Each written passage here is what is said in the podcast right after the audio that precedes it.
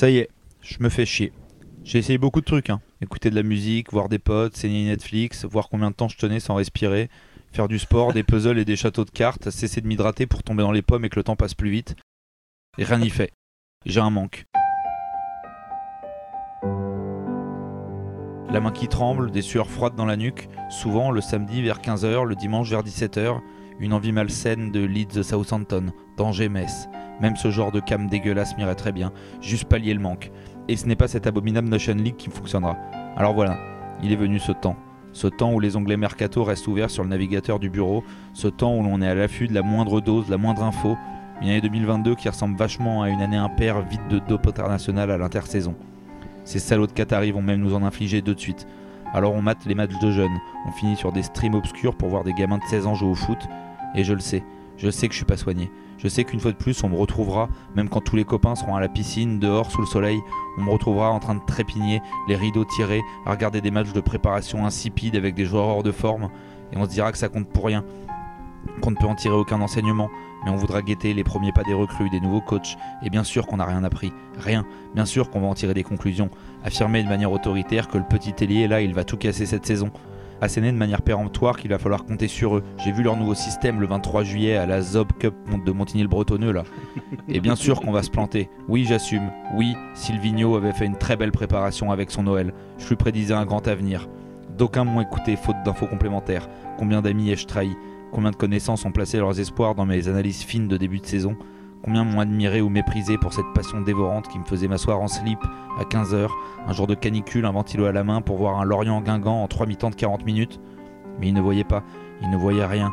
Je cachais les signes, je me brossais les dents, maîtrisais les tremblements, je portais des lunettes de soleil qu'on voit pas mes yeux rouges.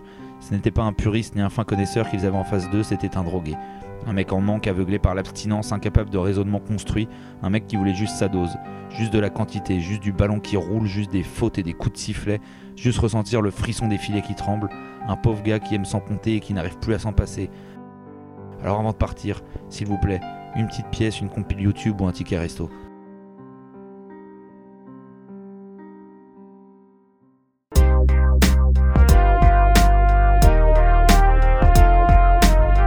Bonjour à tous, je suis encore fringant, on est qu'en juin, mais je vous préviens, je vais pas tenir. C'est aussi pour ça que je l'ai fait chier pour continuer poteau carré le plus tard possible. Ça me donne l'impression qu'on me sevre pas complètement de foot. Enfin, je les fais chier, pas trop besoin de forcer, hein. ils sont au même stade d'addiction que moi. Euh, Laissez-moi vous présenter les deux toxicos qui m'accompagnent, parce que bon, l'autre euh, a fait une overdose. à son âge, c'est quand même con hein, d'avoir tenu jusque-là pour finir en train de crever sur un résumé d'Angers-Dijon en Coupe de France. Euh, avec moi à ma gauche, il a la chance d'être sur différents types de drogues, grand amateur multisport, du vélo en passant par le basket, le rugby ou le hand. Il peut diversifier et mieux tenir les trêves. Vous me direz, en ayant passé euh, ses vacances euh, d'enfance à côté d'Auxerre, il y aurait eu un tournoi de Jokari, il serait tombé en passion. Ça va, Flo? ouais, ouais, évidemment, évidemment, ça va bien, mais effectivement. euh, La voix va pas bien par contre. Non, la voix va pas bien, la voix va pas bien. J'ai encore entendu parler de Gérald Darmanin dans la voiture en arrivant, ça- le sang est monté dans la gorge. Mais ça doit être cool d'avoir d'avoir plein de passions sportives comme ça. ouais, ça surtout s'arrête- ça l'été. s'arrête jamais du coup. Surtout l'été, ouais. Euh, également multisport, mais surtout chômeur longue durée. Il sait donc occuper son temps quand il n'y a pas de foot. Pour lui, les journées sont aussi longues qu'un mois de juin. C'est pour ça qu'il mange 7 fois par jour et écoute tous les albums de rap dans la minute de leur sortie. Sa vie, c'est la salle du temps de DBZ. Ça va, Val? Écoute, ça va très bien. Euh, j'ai beaucoup aimé ton introduction parce que j'ai noté cet après-midi même le petit et très alléchant Lyon-Bourgoin qui aura lieu le 12 juillet en préparation. C'est infernal. Donc- infernal. et le pire, c'est que ce que je dis dans mon intro, c'est pas faux. hein. Ah, c'est complètement Moi, vrai. je me retrouve en vacances d'août avec mes potes Ah, à mater des matchs de prépa comme. Surtout qu'en Lyon-Bourgoin, c'est intéressant, mais en rugby, en foot, ça n'a pas un grand intérêt. Alors, méfie-toi. Euh, Parce que je t'ai dit, euh, Oussama Aouar n'a jamais été aussi bon que quand il revient avec son teint allé mi-juillet, que ce soit pour jouer des matchs de préparation ou des huitièmes ou des demi-finales de, de Ligue des Champions. Je, je dis euh, surtout ça parce que le loup est meilleur que l'OL cette saison. euh, je ne je ne connais pas ce sport. Merci pour ce débat, messieurs. Euh, bon, j'ai le somme, j'avais fait une super intro sur Alex. Je l'appelais le Vittorino Hilton de Louvciennes, notamment. et je parlais de ce week-end. Ouais, et je l'appelais. Et j'étais content qu'il ait passé cette, cette canicule, mais visiblement on nous ment. je pense que, que sa meuf écrit les textos à sa place pendant qu'il est dans le congèle et qu'elle touche les allocs. Laisse-le travailler, il faut bien qu'il finance la retraite des autres. hein. C'est vrai. Euh, messieurs, une petite, euh, petite question bistrot classique. Euh, vous avez maintenant l'habitude, ça va être extrêmement simple. Galtier semble se diriger sur le banc du PSG. En quelques mots, bon ou mauvais choix de la part des Qataris? On fait pas un débat, hein, un avis rapide. Qu'est-ce que vous en pensez? Je crois que je vais devoir commencer parce que Flo est complètement euh, Ouais, il fait le point, par là, là, il fait information. Je suis encore sous le choc. Euh, bah, non, mauvais choix. C'est bien argumenté en tout En cas. hein. fait, en fait, Beau- euh, mauvais c'est- choix. c'est- Non mais c'est une, cata- enfin, c'est une catastrophe euh, en termes d'image, c'est une catastrophe. Enfin, c'est absolument pas le coach qu'espérait euh, le PSG. Et après tout le projet qu'ils ont essayé de vendre avec Kylian Mbappé et puis l'espèce de renouveau, le départ de Leonardo, le départ de Pochettino, arriver avec euh, un entraîneur comme ça qui est alors qui est pas un mauvais entraîneur. hein. Moi, je trouve que c'est un peu horrible euh, le, traitement médiatique qui lui est réservé depuis 4-5 jours. Mm. Euh, Surtout qu'il se fait quand même, il se fait lubrifier le zob depuis 6 ans. Et Oui, puis d'un seul exactement. coup, ça devient le pire mec Voilà. de la terre. Mais, euh, mais c'est pas le coach euh, qui est attendu dans un club comme le PSG qui a toujours cette ambition de gagner des champions et de se renouveler. J'ai pas mieux à dire. Non, j'ai pas mieux à dire. euh, c'est, c'est, c'est- Bon, alors déjà, s'il n'y avait pas eu le- l'engouement Zidane et qu'on aurait su directement que Zidane c'était pas possible, je pense que la réaction des supporters aurait pas été la même et la réaction des médias. Maintenant, effectivement, je pense que c'est pas un coach qui a la mesure. Ça n'enlève rien à tout ce qu'il a fait avant. Je pense qu'il serait capable d'entraîner et tout le monde serait très content s'il entraînerait tous les autres clubs de Ligue 1. Il y a juste un dans lequel ce n'est pas possible.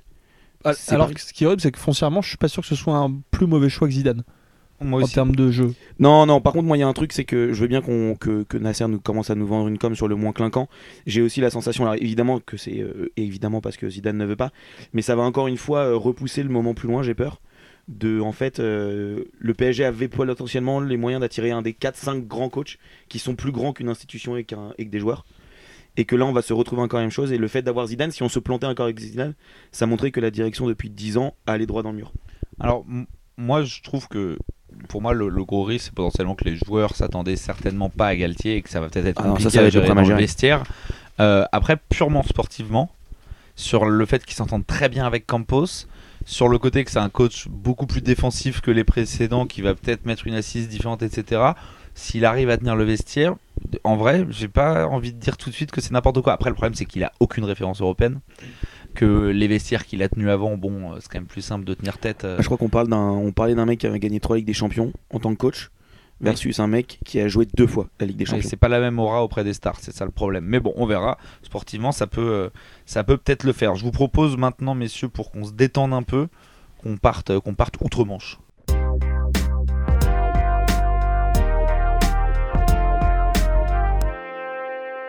Alors pour cet épisode estival, on continue à s'intéresser un peu aux promus, les promus sexy de préférence, et on vous emmène en Angleterre, là où vous pourriez croiser euh, Frère Toc, Balou et Robin Desbois. Ouais ouais, j'ai osé, dans les travées du City Ground. Bienvenue à Nottingham Forest. C'était une anomalie que le club du nord du royaume, auréolé de deux coupes aux grandes oreilles, soit dans l'antichambre du football anglais depuis 23 ans. On va revenir sur euh, l'histoire de ce club anglais mythique, sur son bal des coachs euh, dans les années 2010, son charismatique président, évidemment, Evangelos Marinakis, et sur le film de cette oh, saison. osé. T'as osé le- la prononciation déjà Ouais. d'entrée comme ça. Evangelos Marinakis, euh, j'y vais, j'y vais. Bah, j'ai vu euh, mon orthophoniste cet après-midi, donc ça m'a mis en confiance. Euh, et bien sûr, ouais, le film de cette saison qui, euh, jusqu'au bout du suspense d'un playoff, fait remonter Nottingham. Nottingham. Donc on va avoir du Brian Clough, Clough, Brian Clough, euh, du Brice Samba, un écusson délicieux, un peu de Sabri Lamouchi certainement, même un peu de José Anigo peut-être.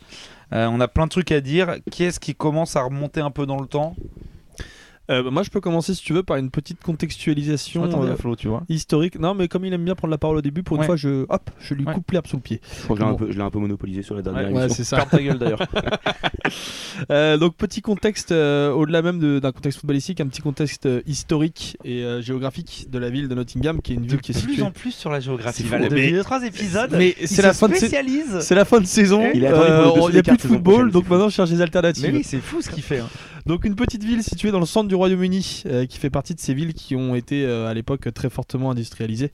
Euh, là pour le coup, Nottingham, c'est une ville qui a été spécialisée dans le textile et la dentelle notamment. On peut parler de bassin industriel On peut passer par là de bassin industriel justement, à l'instar des villes qui, qui entourent la ville de Nottingham, comme Sheffield et Manchester. Donc c'est des villes voilà, qui se sont construites euh, euh, à travers cette, cette, cette manne industrielle. Et on n'est pas sur le coin le plus sympa de, du Non. royaume.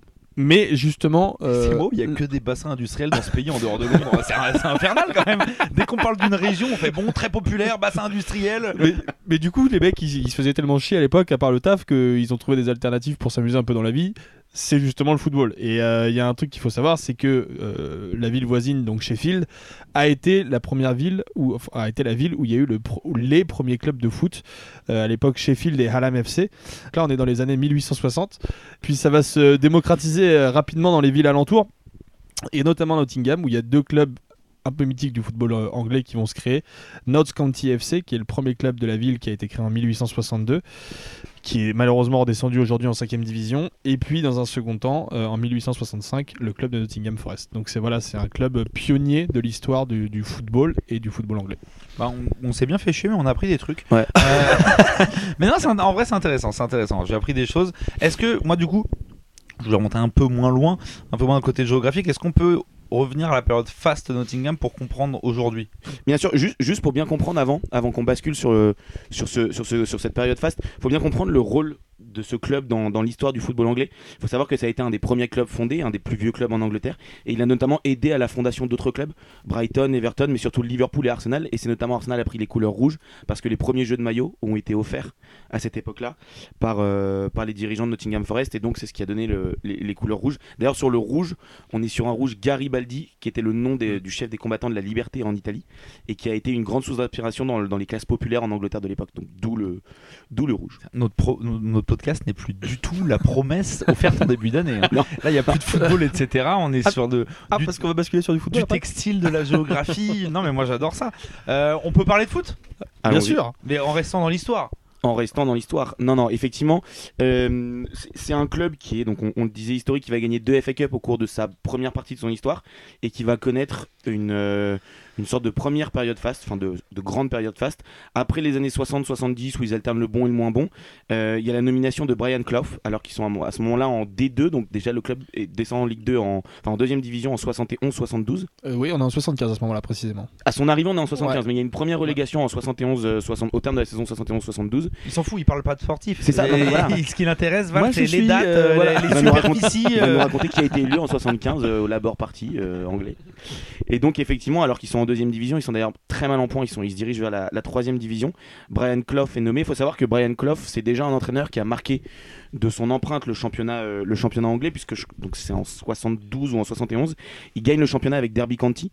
Derby County qui est avec Notts County l'autre rival Qui est l'ennemi Euh, juré aujourd'hui de Ouais, Nottingham. de ouais. Nottingham Forest. Il va gagner le championnat, le championnat anglais, ce qui va faire de lui une sorte de légende à Derby County. Il va se casser la gueule à Leeds et il va finalement rebondir donc à Nottingham Forest qui est très mal en point en deuxième division anglaise. Et, et là, c'est le début de la grande période faste du club. Il va les faire monter euh, au, au terme de sa deuxième saison. Qui est, une, qui, est une des qui est une sorte de zinzin dans le foot en général d'ailleurs. euh. Ouais, ouais, non, c'est Complètement. c'est complètement fou. Bah, on a parlé de l'Union Saint-Gilloise pendant nos épisodes cette saison, ça va correspondre un petit peu à ce qui s'est passé. euh, ouais, enfin, ça correspond un petit peu à ce qui s'est passé il y a 40 ans avec Et il y a aussi un parallèle avec la dernière émission où c'est un club à la fois historique mais un, un club d'une ville moyenne, un peu comme Auxerre, Mm. avec un homme qui a fait tout de ce club qui est Brian Clough versus euh, Giroud, euh, Giroud à Enfin, Auxerre. à Nottingham, il y a 300 000 habitants quand même. Ouais, Moi, ouais. je donne un chiffre comme ça parce que c'est ma spécialité, la géographie. Euh, Auxerre, on est sur du bassin industriel. Euh, euh, on est plus sur euh, le vin. Ils préfèrent le vin euh, là-bas. Le vin et l'agriculture. hein. Ouais, donc Brian Clough, il, il- il remonte au bout de sa deuxième saison. Ouais, effectivement. Il remonte au bout de sa deux ou troisième saison. Euh, et c'est un mec donc, qui a connu l'échec à Leeds, mais la, la réussite avant. Et c'est surtout un mec qui est connu à ce moment-là en Angleterre pour son comportement complètement dingue. On est mi-chemin entre le Mourinho de l'époque et le George Best version entraîneur. Euh, bon, d'ailleurs, on en reparlera, mais c'est un mec qui a, qui a de, de gros problèmes avec je trouve l'alcool. qu'il a un côté aussi, euh, parce que dans ses déclarations, on, on l'a souvent comparé à Mourinho, donc je suis allé lire un peu, etc. Je trouve qu'il a un côté un peu Churchill aussi, parce que Ouais. c'est quand même pas que des déclarations délirantes pour faire le buzz, il est aussi juste, c'est genre un espèce de mec bourru, quoi. Exactement, bourru, qui manie très très bien, euh, qui manipule, mais pas forcément dans le mauvais sens du terme, mais les journalistes et, le- et les médias. Ultra charismatique, assez anticonformiste dans cette Angleterre qui est quand même encore, encore une Angleterre des années 70, donc encore très rigide. Et c'est surtout en fait la figure médiatique euh, du club très très rapidement. Il est quasiment tout le temps en froid ou en conflit avec sa direction, avec certains de ses joueurs qui n'hésitent pas, à- bouger. Mais par contre, la réussite sportive, bah, elle vient directement à Nottingham. On parlait de cette montée assez rapide.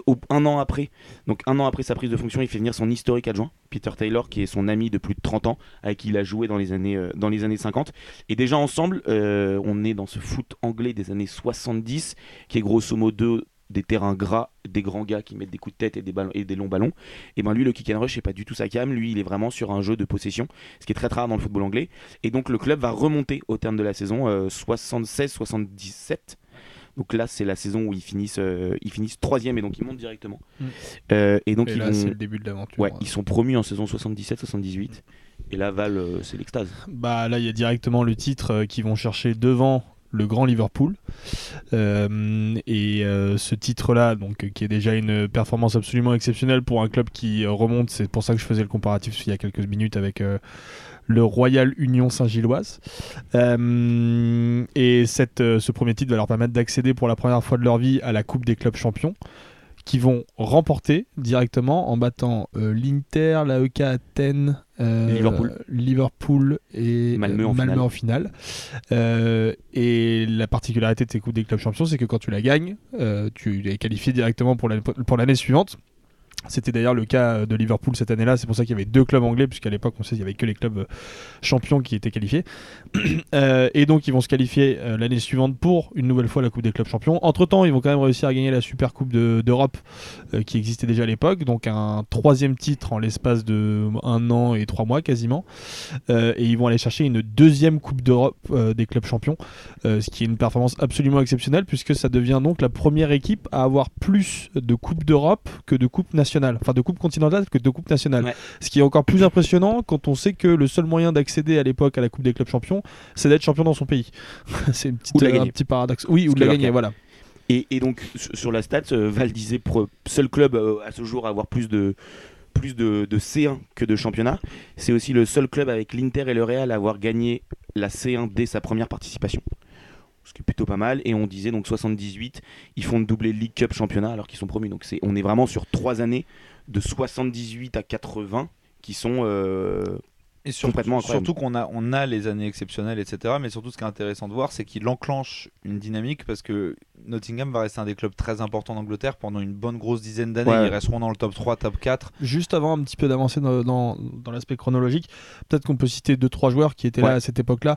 Il y a évidemment Peter Shelton qui était le gardien à l'époque, qui était très réputé et qui avait notamment joué un rôle absolument exceptionnel sur la première finale de Coupe des clubs champions. Ouais. Peter Shilton qui était déjà international anglais, hein, c'est le, Ouais. le joueur je crois qui aujourd'hui est toujours le plus capé en sélection anglaise avec crois 125 aussi. sélections. hein.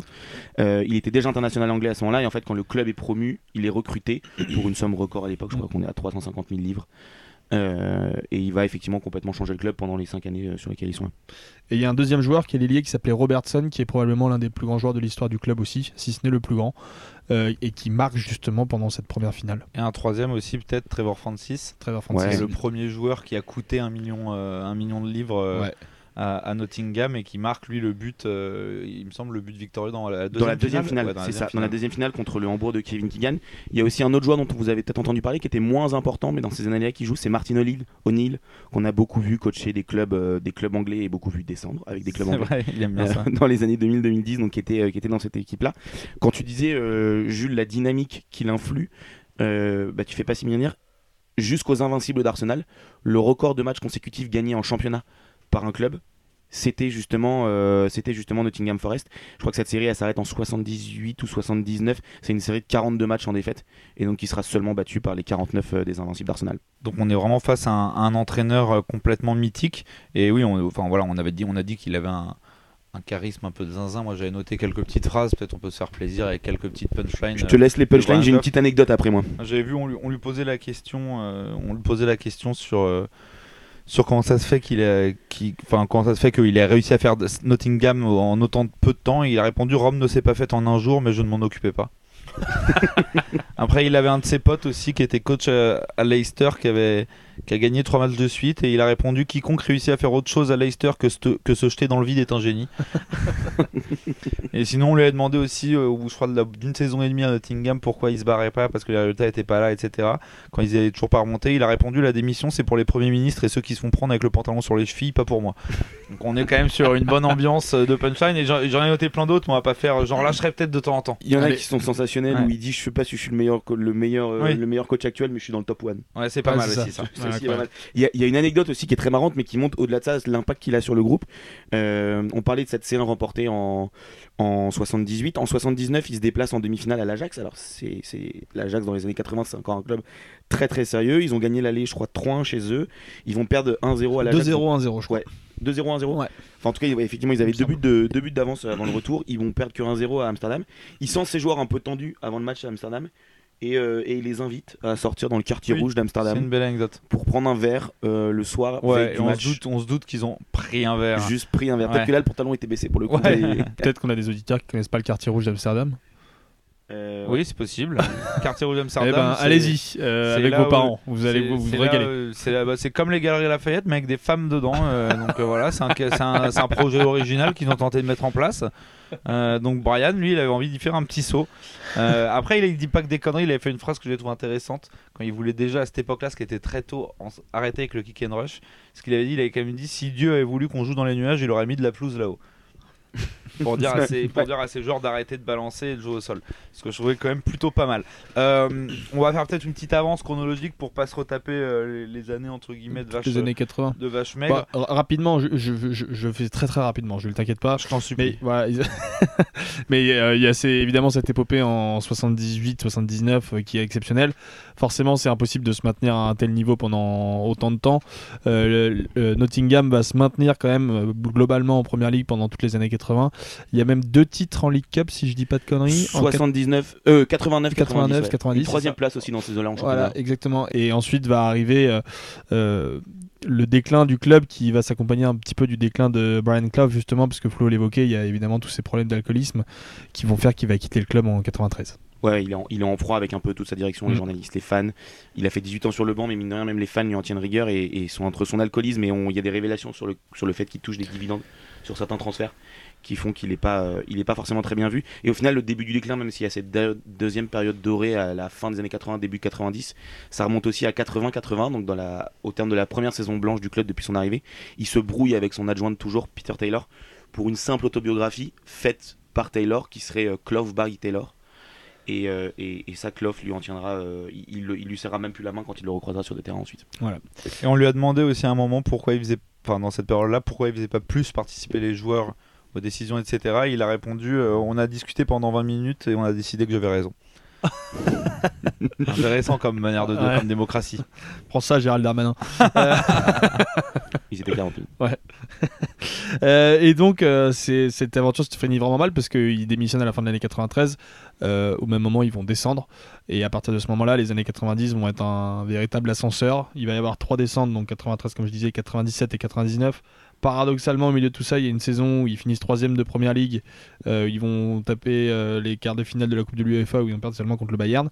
Mais voilà, c'est vraiment l'ascenseur. Et on a un peu l'impression que c'est un peu le moment où ils loupent aussi le train parce que euh, c'est le moment où la première ligue commence à toucher énormément de droits télé, des droits télé internationaux. Et, et ils n'arrivent pas à se maintenir et à avoir un projet viable à ce moment-là. Ce qu'ils vont vraiment subir pendant toutes les années qui vont suivre après, euh, notamment pendant ces 23 ans de disette que tu dis, dont tu parlais dans ton introduction, où il va y avoir, euh, donc, euh, quand je disais de disette, pardon, c'est d'absence en première ligue, avec même 3 ans, en début des années 2000, où ils vont redescendre en troisième division. C'est la première fois qu'un club de... ayant gagné la Coupe des clubs champions redescend aussi bas dans, une, dans un championnat national. Et surtout qu'on le sait, on sait en France que par exemple c'est dur de sortir du national. Ah, en. Angleterre, on l'a vu avec Sunderland un peu, quand tu tombes Ouais. en Ligue 1, euh, pour remonter, faut Ouais, y aller. faut avoir des projets. Ouais, Donc faut- ils sont faits, ils sont fait quand même 3 ans de, de bonnes purges là-bas. Et ils sont remontés, ils ont quand même eu deux phases de play-off où ils ont failli remonter quasiment en première ligue, même euh, fin des années 2000, début des années 2010. Il me semble que c'est 2009-2010 ou 2010-2011, je sais plus exactement. je me demande si c'est pas les deux, moi. Oui, c'est les deux. Mm. Ouais, c'est ça, c'est les Mais deux. je sais plus si c'est 2009 et 2010 ou 2010 et 2011. Bref, Je à vais, je vérifier. vais retrouver ça Très bien, tu, pendant diras. que tu continues ton petit Et- récit. Et euh, Peut-être que tu peux nous parler un petit peu de la superficie du bois Nottingham Forest. Et euh, non, non, et on va finir juste la chronologie pour arriver un petit peu à cette, euh, cette saison, cette dernière saison qui a eu lieu. Juste pendant toutes les années 2010, ils ont végété littéralement euh, en championship euh, avec des résultats parfois très très limites. Il y a une fois où ils finissent à la 21e place sur, euh, sur 24, donc ils sont à au bord de la relégation. Et il y a aussi cette, euh, en 2017 donc ce fameux rachat de, du grec dont tu as osé prononcer le nom en début de- d'émission. Mais voilà, c'est une Evangelos Marinakis. c'est des périodes très instables euh, pendant laquelle il y a quand même eu 14 entraîneurs entre 2010 et 2020. Ouais. 14 Oui, donc, en fait, t'as raison. En fait, il y avait une phase de playoff en 2010-2011 et il y en a une en 2007-2008, juste après qu'il remonte Voilà. de Ligue 1. Donc, c'est-à-dire qu'il remonte de Ligue 1. Et il t'en- Ouais. Ce club, de toute façon, il faut garder en tête que c'est un peu tout le temps n'importe quoi. C'est que les mecs, ils descendent, ils reviennent en première ligue, ils arrivent troisième, on sait pas pourquoi. Quand ils reviennent- descendent, ils creusent un corps Ouais. et quand ils montent, t'as l'impression que tu te dis, Ouais. bon, ils sont déjà ils, bien. ils Non, rechargent et ils repartent. Et donc, on, a, on arrive au, au rachat de notre cher Evangelos, euh, qui, qu'on se le dise concrètement, n'a pas révolutionné le club en arrivant. Non.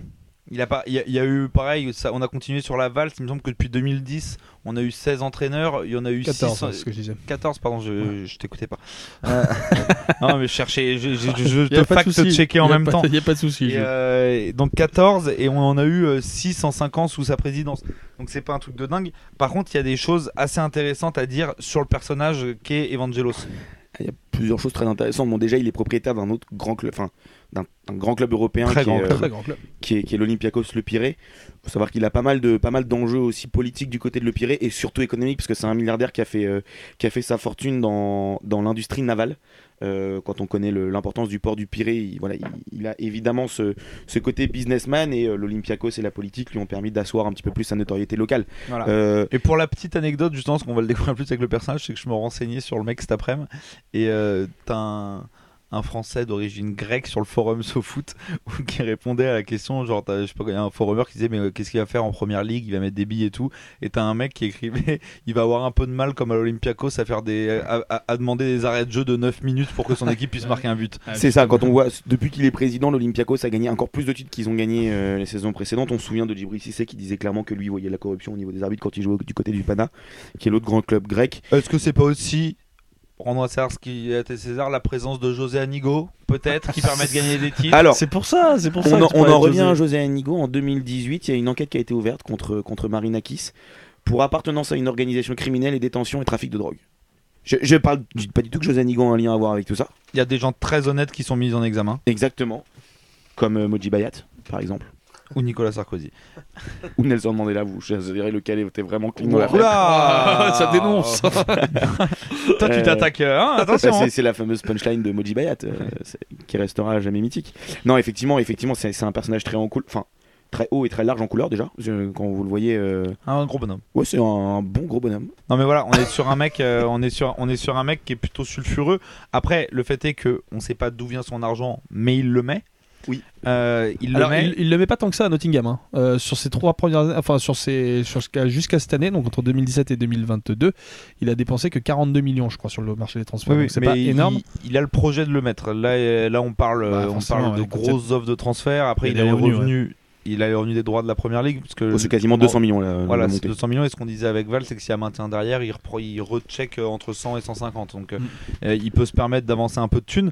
Mais on est sur, surtout un, un espèce quand même de, de propriétaire omnipotent qui est à moitié propriétaire et président des deux clubs, qui est très proche des coachs, voire trop proche.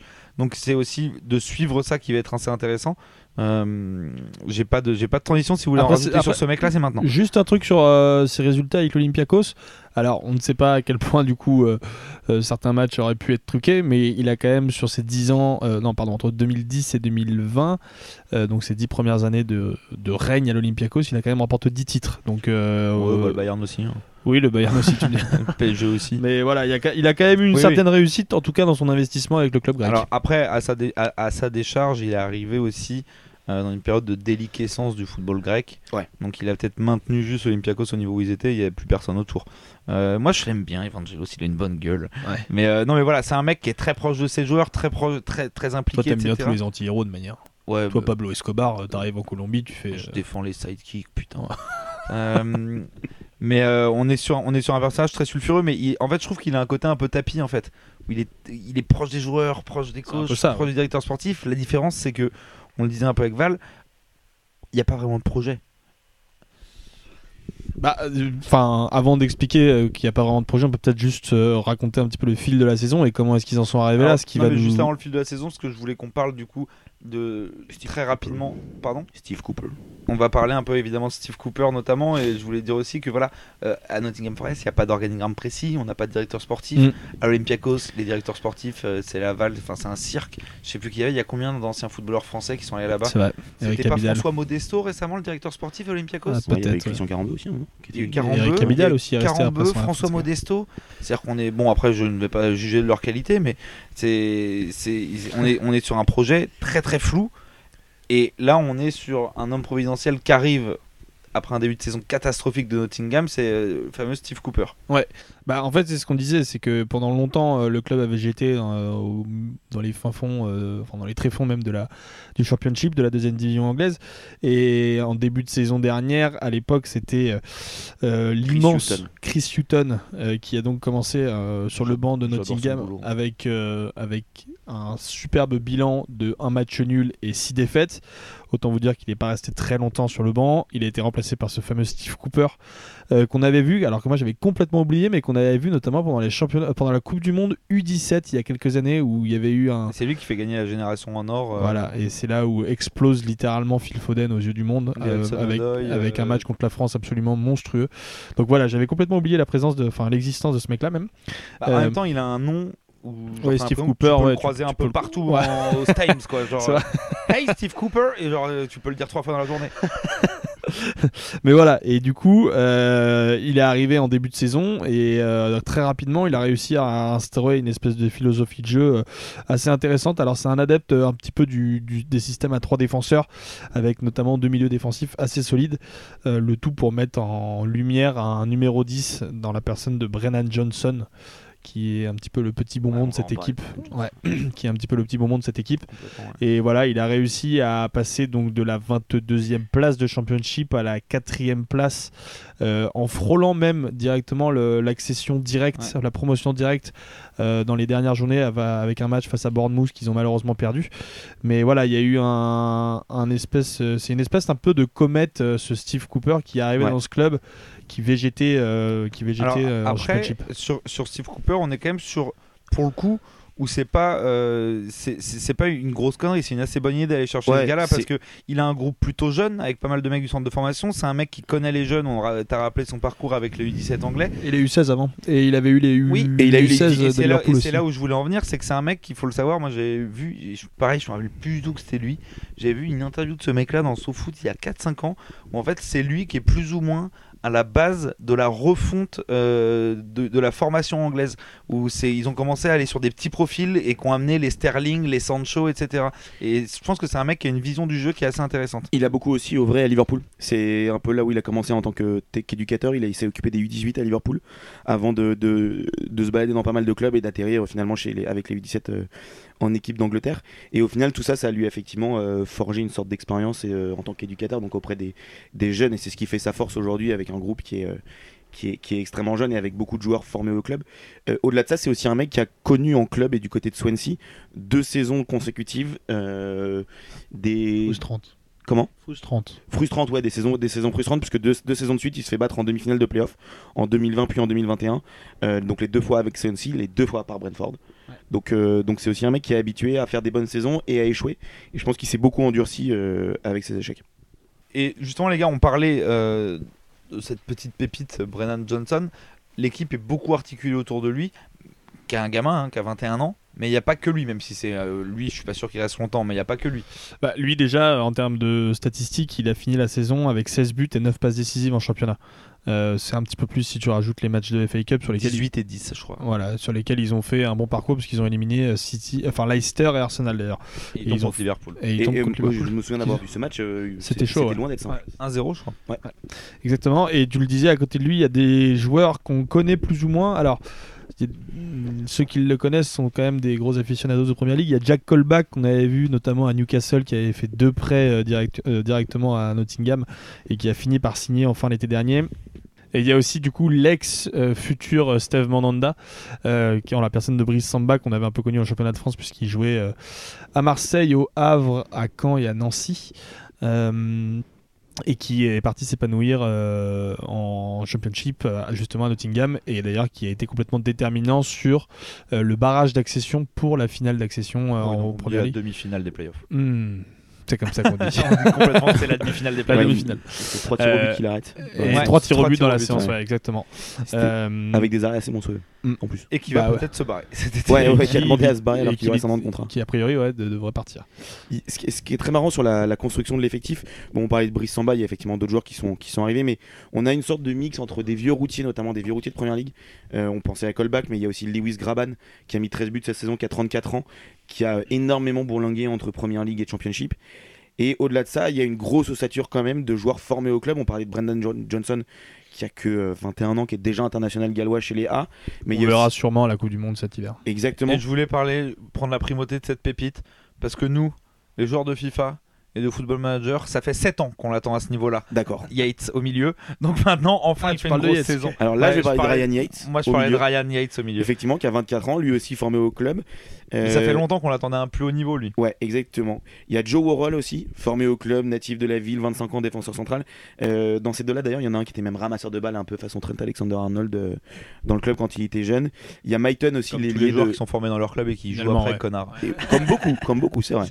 Il y a, il y a Myton aussi, qui est un ailier de 20 ans qui a commencé à avoir pas mal de temps de jeu la saison dernière, qui est international euh, espoir chez les Anglais. Et donc on a une sorte d'osmose dans cet effectif qui est très très bien, euh, qui est très très bien orchestré en tout cas par euh, euh, par Cooper. Mais c'est ça qui est pas mal. Et du coup, je vais vous faire une transition toute trouvée parce que moi, je trouve, vous voyez que je trouve que par rapport à des équipes qui ont l'habitude de faire l'ascenseur ces dernières années, Fulham, Norwich, etc.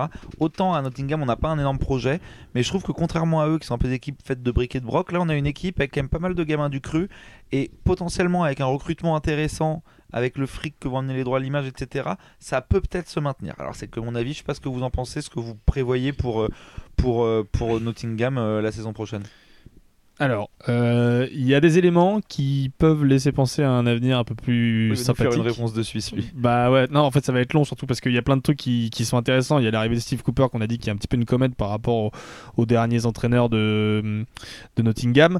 Euh, il y a ce centre de formation euh, qui est aussi représentatif d'une identité de club qui est très très forte. On l'a dit, c'est un club historique avec une vraie passion au niveau des supporters, un petit peu à la manière de ce, qu'on fait, de ce que font les supporters de Liverpool, c'est-à-dire que c'est des supporters qui se déplacent énormément, qui sont vraiment très fervents. Euh, donc il y a vraiment une très forte identité de club. En finale des playoffs, sur les 80 000 supporters, c'était 3 quarts, un quart. Voilà, C'est trois quarts exactement. Bah, comme, euh, comme au Stade de France finalement, avec Liverpool. La faute de Benzema. Euh, et puis tu le dis, il y a cette montée qui va apporter une manne financière qui est énorme. On l'a dit tout à l'heure, c'est au moins 200 millions qui peuvent monter jusqu'à 350 millions. Évidemment, ça c'est des sommes qui permettent de structurer un club. Euh, après, euh, moi, il y, a des- il y a des choses qui, qui manquent un petit peu dans ce club. C'est évidemment l'absence de direction sportive, c'est-à-dire qu'il y a ce projet avec, euh, avec putain, j'ai oublié son nom, Steve, Steve Cooper. Cooper. Mais par contre, il n'y a pas de direction sportive, il n'y a pas de cellule de recrutement, il n'y a rien. Alors, ils ont essayé de recruter cet été Walter Sabatini, dont on avait parlé notamment sur le, dans, le, dans le podcast avec la Sampdoria, qui, Non, avec la Salern- la Salernitana, pardon. euh, qui ont pensé aller rester à la Salernitana. Finalement, bon, bah, Avant viré, nous il a été viré euh, deux semaines après euh, notre épisode, évidemment. Enfin, il est parti parce qu'il n'avait pas de projet. Walter Sabatini, ça aurait pu être un super.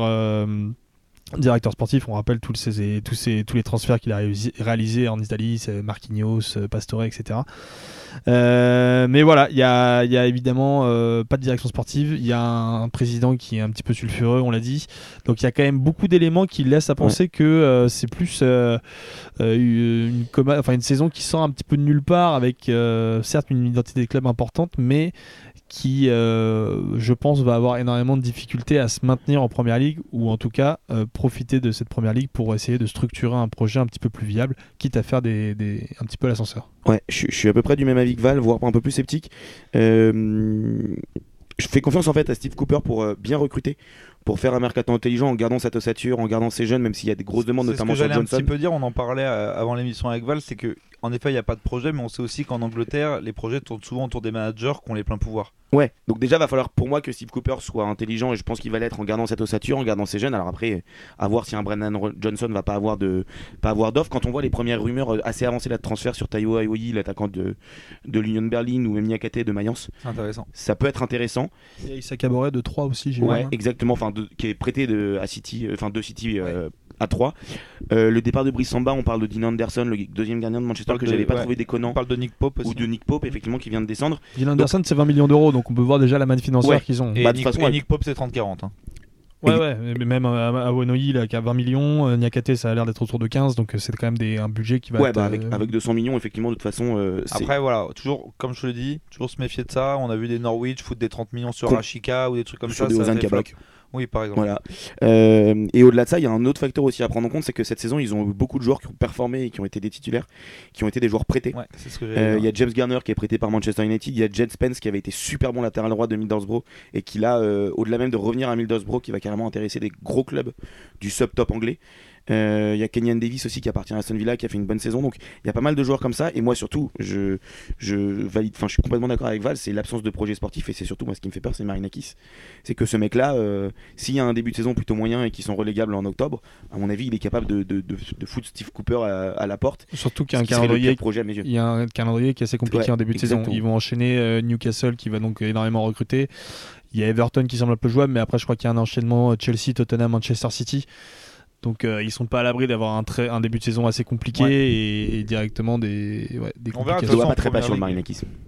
Non, non, ouais, il faut toujours se méfier du grec. Euh, merci beaucoup, les gars. Moi, j'ai peur personnellement que ce soit un peu court, Forest, l'an prochain. Oh là Oh là là, Merci. super. Non, en vrai, j'ai même moi, j'ai plutôt confiance. C'était juste pour la vanne. Mais euh, on sait jamais. Euh, D'ailleurs, le propriétaire grec a assuré qu'il mettrait les moyens. On va voir comment il les met. Et si ça se trouve, ils vont peut-être, euh, comme ils ont l'habitude de le faire, gagner le championnat l'an prochain. La LDC 2024, la Ah bah LDC ouais. 2025. Moi, normalement, c'est comme ça que ça se passe. Ouais, c'est bah, à, c'est à ça que je m'attends au moins. Euh, donc, en tout cas, j'espère Moi qui suis a- historien, euh, Ouais. ça se passe comme ça. Ouais, mais c'est c'est pas, c'est pas en arrière qui regarde les dessins. hein. On fera peut-être un, un SI là-dessus.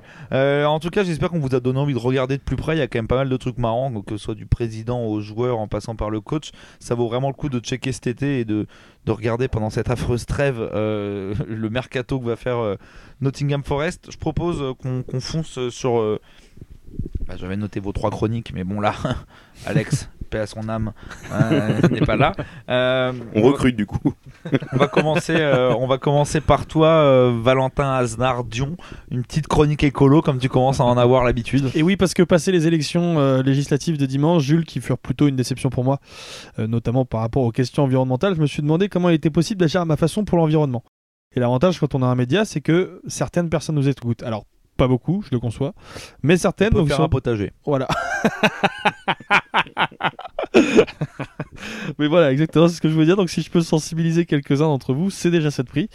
Je voulais donc vous parler du travail d'un artiste, un dénommé Kyle Harman Turner. Donc, Kyle Harman Turner, c'est un créatif. Il ne parle plus du tout de foot. Non. il en a plus rien à foutre. Qui est peut-être latéral droit à Mais attends, attends, ça va arriver. Je prépare, Bien j'introduis sûr. ma chronique. C'est donc, euh, c'est un créatif. C'est la meilleure façon que j'ai trouvé pour le décrire, puisque c'est un mec, euh, c'est un terme un peu fourre-tout, dans lequel on peut englober toutes ses activités, puisqu'il est à la fois écrivain, journaliste, directeur artistique, designer mode, décorateur Ah, d'intérieur. créatif comme ça, moi je croyais que c'était un salon de coiffure. Non, non. Waouh. Bref, plusieurs casquettes qui définissent ses activités. Quel est le rapport avec le football, donc, Jules? Eh bien, outre le fait que notre ami Kyle soit un grand passionné de football et fervent supporter du club de West Ham, dont il est abonné depuis plusieurs années, c'est surtout son activité professionnelle qui est essentiellement axée sur le football. Alors, Flo, attention, je te vois venir parce que quand on parle foot et artiste, c'est souvent le moment où tu débarques et tu nous parles de Mathias Autrey et Gaëtan Charbonnier. C'est bon, Gauthier stop. Hein aussi. Voilà, Gauthier Hein, c'est bon maintenant, stop Flo, t'as eu ton moment pendant le dernier épisode, Gauthier tu nous Hein, laisses de tranquille. coiffure aussi, un Gauthier Hein. Euh, plus sérieusement, Kyle Harman Turner, euh, il est exposé actuellement à la Royal Academy de Londres pour un projet qui s'appelle Climate Clubs. C'est un projet qu'il a réalisé avec plusieurs clubs de première ligue et pour lequel il reprend des logos des différents clubs euh, pour les retravailler et les transformer en blasons qui sensibilisent à la cause environnementale. J'ai évidemment quelques exemples à vous donner pour que vous compreniez un peu l'idée. Par exemple, l'exemple de Brentford, dont l'animal totem, dont l'animal totem est L'abeille. L'abeille, excellent Jules. Euh, la prochaine fois tu parleras dans ton micro, ce sera encore mieux. Il Je a, bois de l'eau, il n'y en aura bientôt plus. il a donc retravaillé le logo pour euh, sensibiliser aux enjeux des disparitions des abeilles. Autre exemple, les cuissons de Manchester City qui est donc tout en bleu avec une fleur et un bateau au milieu, certains l'ont peut-être en tête.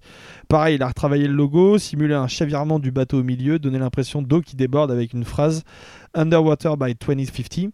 L'idée, c'est évidemment de sensibiliser au fait que de nombreux stades de Première Ligue seront soumis à des risques d'inondation d'ici environ 30 ans et que les supporters eux-mêmes doivent s'emparer des sujets de ces sujets-là s'ils ne veulent pas euh, voir leur équipe déménager de leur très cher stade. Notamment. C'est le cas par exemple de Craven Cottage, stade Fulham. de Fulham. Fulham. Exactement. Putain, t'es meilleur, t'es- meilleur que Fulham en tout cas. Euh, dernier exemple. Je, bois, je bois aussi. Ouais. dernier exemple puisque c'est euh, notre sujet du jour. Il a J'ai cru qu'il allait pas en parler depuis tout à l'heure, je me suis dit, il va quand même. bah, laisse-moi tranquille, laisse-moi. Tu, tu veux pas me laisser parler. Euh, donc dernier exemple, puisque c'est notre sujet du jour, il a retravaillé le logo de Nottingham Forest en transformant l'arbre au milieu de l'écuisson, euh, l'écuisson qui est par ailleurs assez joli, euh, par un feu de forêt, donc dans le but de sensibiliser à la destruction de la flore et euh, au risque d'incendie un peu partout dans le monde qu'on a évidemment subi l'année dernière en Australie, en Californie.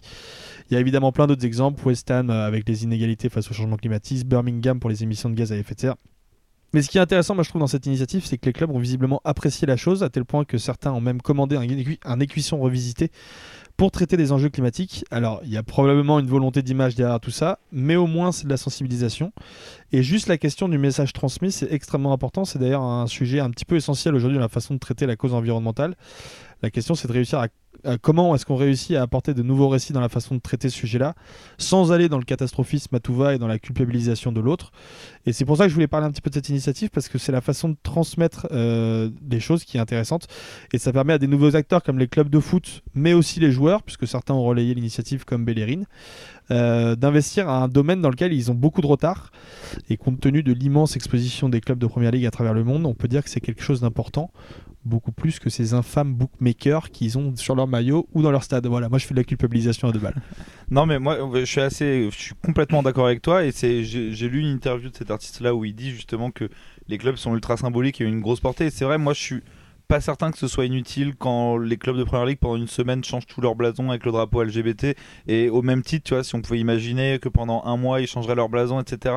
Ça a l'air très con, ça a l'air d'être du gros greenwashing, mais ça sensibilise quand même pas Il y mal. avait les- aussi par exemple l'exemple de Erling Haaland qui pourrait porter le maillot numéroté 1.5 pour sensibiliser justement au, au réchauffement climatique et limiter les réchauffements à, à plus de à moins de 1,5 degré. Waouh, ok, d'accord, Ouais. ça j'étais pas au courant. Mais vois, euh, oui, oui, non, mais en vrai, il y a plein d'initiatives comme ça qui sont intéressantes. Moi, je trouve que tout est, tout est bon à prendre. On, va, on Bah ne ouais, on va pas personne, mais, mais euh, mieux on peut sensibiliser, mieux c'est. On aura Au-delà de ça- 90 députés FN à l'Assemblée. ça n'y changera rien. Mais au-delà de ça, il faudra aussi que les clubs, plutôt que. Parce que pour moi, c'est clairement du greenwashing, effectivement, ils se satisfaisent de ça, mais. Enfin, le, les déplacements des clubs, c'est toujours la même catastrophe. Ouais. Le poids écologique des joueurs aussi, parce que les joueurs, quand on les voit partir en vacances Ouais. ou revenir avec des jets privés pour venir à un concert, c'est quand même une catastrophe globale dans Ouais. l'univers du football. Que Voilà, ça mais soit ça- ça- c'est un- En fait, ça- je soulignais pas l'initiative des clubs, je soulignais Oui. plutôt l'initiative de l'artiste qui est plutôt mais c'est possiblement, on ne sait jamais, peut-être le début, un Mais c'est le pas. côté bien accueilli des, des clubs qui me fait doucement rire. bah oui. Entre 0 et 100, là, on, maintenant, on est à 1. Voilà. C'est On avance, on avance des 1.5 bookmakers. d'ailleurs, pour, euh, Bon bah voilà, Flo, toi, on va finir avec toi avec euh, un petit peu, un petit peu de nostalgie. Euh, tu vas nous faire, comme tu l'as déjà fait des fois sur un mois, cette fois tu vas nous faire un rétro sur toute la saison. Et on commence évidemment cette saison 2021-2022 avec l'inévitable Kylian Mbappé qui déclare avoir voulu quitter le Paris Saint-Germain pour le Real Madrid en cet été 2021, mais que le club parisien ne lâche pas malgré sa dernière année de contrat et surtout le risque de le voir partir libre. Un Kylian Mbappé vite rejoint dans la capitale par une autre étoile, celle de l'Albi Céleste en la personne de Léo Messi, qui quitte Barcelone, son Barcelone en pleurs pour rejoindre un Paris jusqu'alors incandescent. Dimanche 22 août, alors qu'il fait grand beau en cette fin d'été du côté de Nice, la chaleur semble avoir abruti un supporter des Aiglons qui jette une bouteille sur Dimitri Payet, alors que Nice mène au score. S'ensuit l'entrée des supporters sur la pelouse, une baston opposant joueurs marseillais, staff et supporters. Un match arrêté, puis repris sans les Marseillais, puis finalement rejoué, mais qui semble en tout cas avoir lancé le grand jeu de cette saison. 5 octobre, alors que le génie argentin retrouve le Brésil dans un remake de la finale de Copa América deux mois plus tôt, le match est subitement arrêté au bout de seulement 5 minutes par l'agence brésilienne de veille sanitaire, en raison de supposés manquements au Covid de 4 joueurs argentins. Peut-être le match qui aurait permis à la Pulga de monter en puissance physiquement dans ce début de saison. 28 septembre à la surprise générale et après deux journées, le modèle shérif Tiraspol caracole en tête de sa poule de Ligue des Champions, grâce notamment à une victoire en cette deuxième journée sur la pelouse du Real Madrid dans les derniers instants de la rencontre. Qui dit octobre dit surtout nouvelle trêve internationale et nouveau titre pour l'équipe de France qui remporte la Ligue des Nations. Trois jours après avoir renversé nos chers voisins belges qui menaient pourtant 2 à 0 à 30 minutes de la fin, la France remet ça en finale face à l'Espagne en gagnant 2 buts à 1 grâce à son duo Benzema-Bappé. Un peu plus tard dans le mois et dans une journée folle ponctuée par les classicos espagnols et français, Liverpool humilie un peu plus tôt l'ennemi Manchester United à 5-0 devant Old Trafford abasourdi et un Sir Alex Ferguson désabusé. 5 novembre, en grande difficulté économique et sportive, le Barça limoge Ronald Koeman pour donner sa chance à la légende Xavi, le début de la rédemption du côté de Barcelone. 21 novembre, cible préférée des supporters, Dimitri Payet est de nouveau visé par une bouteille, cette fois-ci à Lyon, qui perd un point et gagne un match à huis clos. 29 novembre, et après une année 2020 blanche, Messi, pourtant transparent avec le PSG depuis le début de saison, gagne son septième ballon d'or, devant Robert Lewandowski qui doit encore se demander pourquoi le trophée ne lui a pas été décerné en 2020. Vendredi 17 décembre, l'OL s'enfonce encore un peu plus dans le marasme avec des violences entre supporters du PFC du PSG et du PSG au stade Charletti pour un 32e final de Coupe de France dans un stade aux allures de gruyère. Les deux clubs seront disqualifiés de la compétition. 6 février, dans un début d'année bien terne, le Sénégal réchauffe les cœurs et gagne sa toute première canne au tir au but, dans un duel fratricide entre les deux stars de Liverpool, Mo Salah et Sadio Mané, qui envoient les siens sur le toit de l'Afrique. 25 février, après l'invasion de l'Ukraine par la Russie de Poutine, Emmanuel Macron obtient la relocalisation de la finale Ligue des Champions au Stade de France et Noël Legret s'en félicite alors faisant suite à la décision du comité exécutif de l'instance européenne de délocaliser la finale Ligue des Champions au Stade de France, et fort de son expérience dans l'organisation de grandes compétitions internationales, la FFF mettra tout en œuvre pour que cet événement se déroule dans les meilleures conditions. Des propos pour le moins prémonitoires. 9 mars, alors qu'il s'est imposé dans les dernières minutes d'un match aller ultra dominé, le PSG se saborde encore une fois au retour en encaissant un triplé de Benzema en moins de 15 minutes.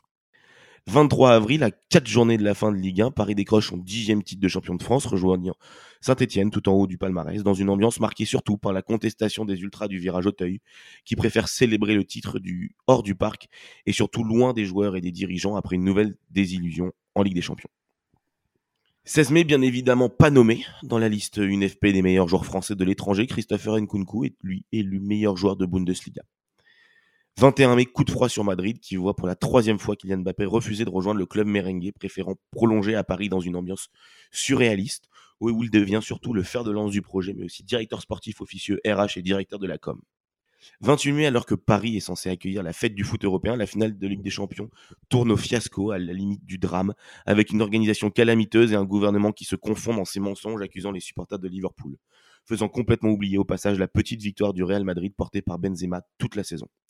Et un mois après, Gérald Darmanin est toujours ministre de l'Intérieur. Merci les gars, merci à vous tous de continuer à nous écouter de plus en plus. Je vais faire un petit truc un peu putaclic que j'ai rarement fait.